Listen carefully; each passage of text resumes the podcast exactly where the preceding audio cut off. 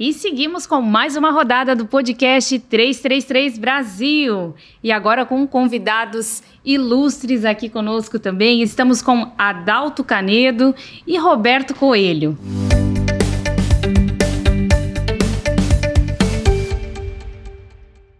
Adalto, conta pra gente um pouquinho, Adalto, qual a, a, importância né, da relação interpessoal entre fornecedor, produtor, é, sobre uma ótica que transcende os negócios. O que, que a gente poderia pontuar aqui nesse cenário, Adalto? Boa pergunta. Para a gente responder essa pergunta, a gente precisa traçar uma linha de, de tempo, né? E, e olhar como eram as relações no passado entre fornecedor e cliente. Uh, num passado não tão distante, nós tínhamos as, os supermercados de bairro, né? Os, os, os açougues, aonde o proprietário tinha na caderneta né, o nome das pessoas que iam lá buscar mercadoria e sabiam quase tudo ou tudo da vida daquele cliente, né? Isso é uma forma de relacionamento interpessoal. A confiança que se tinha, o cliente ia buscar, por exemplo, um produto, você sabia é, até o produto que ele ia buscar, né? No dia certo e no final do mês tinha a questão do, do pagamento. Com o passar do tempo, com a introdução da tecnologia, isso foi se perdendo. A relação ela foi se perdendo, foi ficando muito mais tecnológica, né? E hoje a gente vê, é muito comum comprar por internet, você não conhece o teu cliente, apenas ele efetua a compra, o pagamento e vai receber através de um meio de transporte. E isso, né, entre nós hoje é, vem mudando novamente. Né? Então, o nosso produto, falando muito mais do agro, onde as empresas atendem o usuário do produto, que é empresa para empresa, né? No caso, um exemplo, a Topics Norvin, a empresa que eu trabalho, atendendo o Roberto, que é do grupo Cabo Verde, a gente gera uma relação muito mais individualizada do que simplesmente transacional né? A gente transcende um pouco aquela relação de compra e venda. Por quê? Porque eu faço parte, né? Ou, ou as empresas que fornecem fazem parte do resultado dele. E para eu fazer parte do resultado dele, eu não posso só vender um produto. Hoje as empresas que estão no mercado e querem ser né, e querem perpetuar no mercado há muito mais tempo, o que o que acontece é que o produto ele é a base né? Você não pode ter um produto que tenha dúvida. Então, o produto é obrigação. Além do produto, eu preciso prestar todo um outro tipo de serviço para ele, para ele obter o melhor daquele produto. Então, aí que entra o relacionamento. Começa pelo número de contato, viagens tecnológicas é, em conjunto, onde a gente passa semanas né, juntos, isso cria todo um relacionamento que transcende o negócio. Então, eu vejo hoje uma sinergia muito grande, né? E eu acho que deve voltar em muitas áreas, né? Voltar ao que foi no passado. E a tecnologia travou um pouquinho, mas hoje a gente já vê a, a grande diferença das, em, das empresas hum. bem-sucedidas é que estão olhando novamente para o relacionamento. Perfeito. Essa troca, né? Como Essa a importância. Troca. Perfeito. Isso aí. Agora, Roberto, é, agora o que podemos é, esperar para o segmento da suinocultura para as próximas décadas aí, né?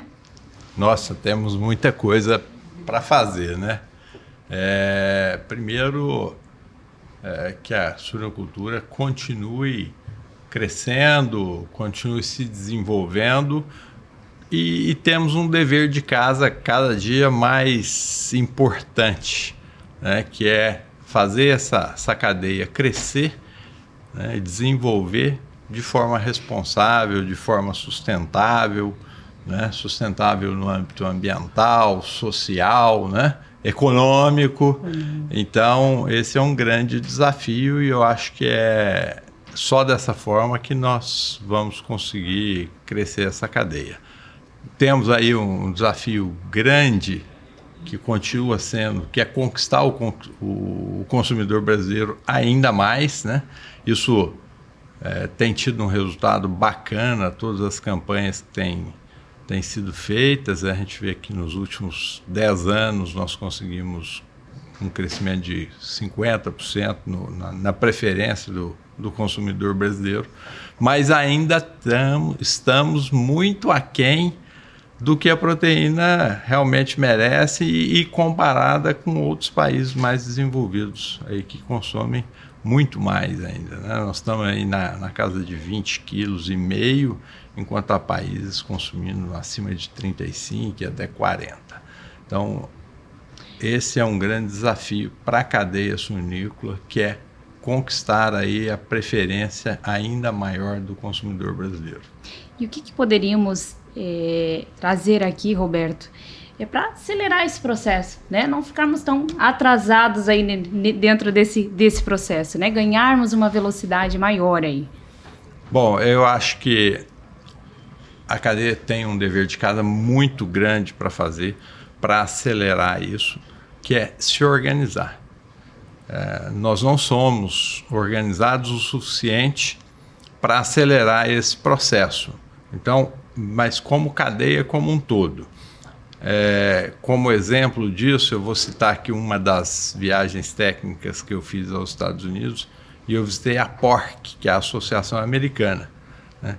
e, e, que tem um orçamento maravilhoso de na ordem de 60 milhões de dólares para poder investir no marketing e investir na divulgação e no desenvolvimento do, do, do, da cadeia toda. E nós não temos isso de forma organizada aqui, né? É, que onde precisaria participar o produtor independente, a agroindústria, as grandes cooperativas, o setor de ração, de genética, de equipamentos, todo mundo de forma coordenada, que somos todos codependentes do, do, do, mesmo negócio, né? para poder fazer um, um negócio robusto para alcançar esse desenvolvimento mais rápido.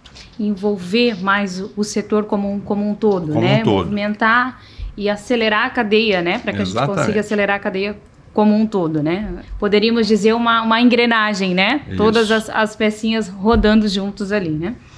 Gente, e o que vocês tem para nos falar em relação ao evento, né? Como está sendo essa experiência para vocês em relação a, a, essa edição 2023 que veio especial, presencial, né? De forma presencial, o que que isso tem agregado aí nesses dois dias? Olha, foi muito bacana a, a, a experiência porque é um evento totalmente inovador, né? Onde foge daquela tradicional palestras com slides, né? E, e traz os temas para serem debatidos ali entre alguns representantes do, do segmento, né? de forma mais dinâmica, com, com o público podendo participar mais ativamente. Então, achei o modelo extremamente bacana e foi uma ideia inovadora. Essa troca de, muito de bacana. experiências, Sim. né? Evento muito bom, né? Um público muito bom também, porque hoje é muito difícil você tirar a liderança, né, do, do dia a dia no momento que todas as empresas ou grande parte delas estão trabalhando já em orçamento para o próximo ano. É, e a 333 conseguiu trazer todo esse público, né? Então estavam as principais agroindústrias né? Estavam os principais clientes, clientes independentes também, produtores independentes, as cooperativas. Então, só parabenizar toda a equipe, né? desde do, do, do, de pensar em como fazer, o Roberto já falou, é um modelo que foi desafiador, inovador e sucesso. Tá? Parabéns a todos vocês aí da 333. Adalto, Roberto, obrigada pela participação de vocês aqui no podcast. Desejamos muito sucesso para vocês. Muito obrigado. Obrigado. Nós aqui agradecemos a oportunidade que a 333 nos deu de participar do evento.